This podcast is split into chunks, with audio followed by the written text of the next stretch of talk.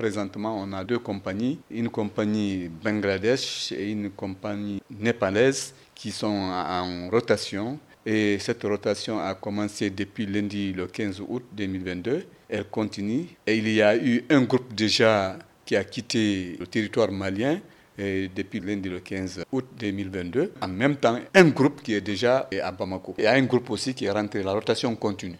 Quel a été l'apport de chacune de ces unités pour la mise en œuvre du mandat? Je vais dire que les deux unités, comme les autres unités qui sont au secteur nord, ont bien contribué pour le soutien d'abord de nos contingents. Je vais dire dans le cadre de logement, par exemple, le contingent Bangladesh a contribué pour la construction des logements pour nos hommes. Ce contingent aussi a contribué pour l'entretien de routes et la construction de la piste d'atterrissage de Kidal. En ce qui concerne le contingent népalais, ils aussi ils ont beaucoup contribué dans le cadre de la destruction des munitions. Ils ont apporté soutien lors de nos déplacements, des patrouilles que nous sommes en train d'effectuer au niveau de Kidal.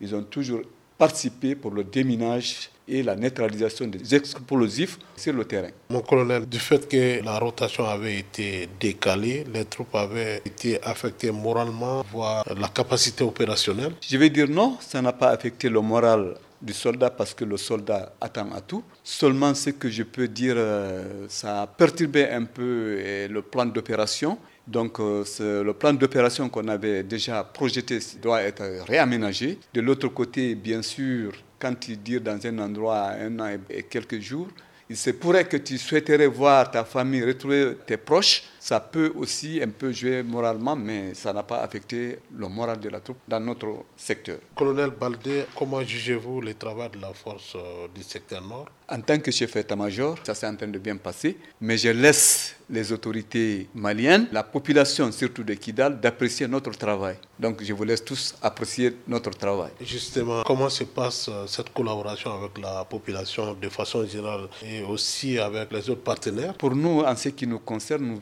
nous nous pouvons dire que la coopération avec euh, la population civile, bien qu'il y ait une grande distance, mais on est en train de s'adapter parce qu'on entretient de bonnes relations, surtout dans le cadre chimique. On envoie des gens au niveau de la ville de Kidal pour assurer les opérations dont les dons des matériels tels que les médicaments, tels que parfois les alimentations. On contribue aussi pour aider les élèves qui ont des difficultés d'avoir parfois des matériels pour les études, notamment les cahiers, les bics et puis d'établement. S'agissant de la situation sécuritaire dans la région, comment vous jugez aujourd'hui? La situation sécuritaire au niveau de la région, nous apprécions par rapport au, au passé bien que nous sommes confrontés parfois à des difficultés, surtout par rapport aux mines, les engins explosifs qu'on met sur le terrain. Mais malgré tout, nous sommes en train de faire une coopération avec la population pour minimiser les risques. Et si possible, à la longue, j'estime que nous pourrons arrayer les risques. J'estime qu'on parviendra à ramener la stabilité et la paix, comme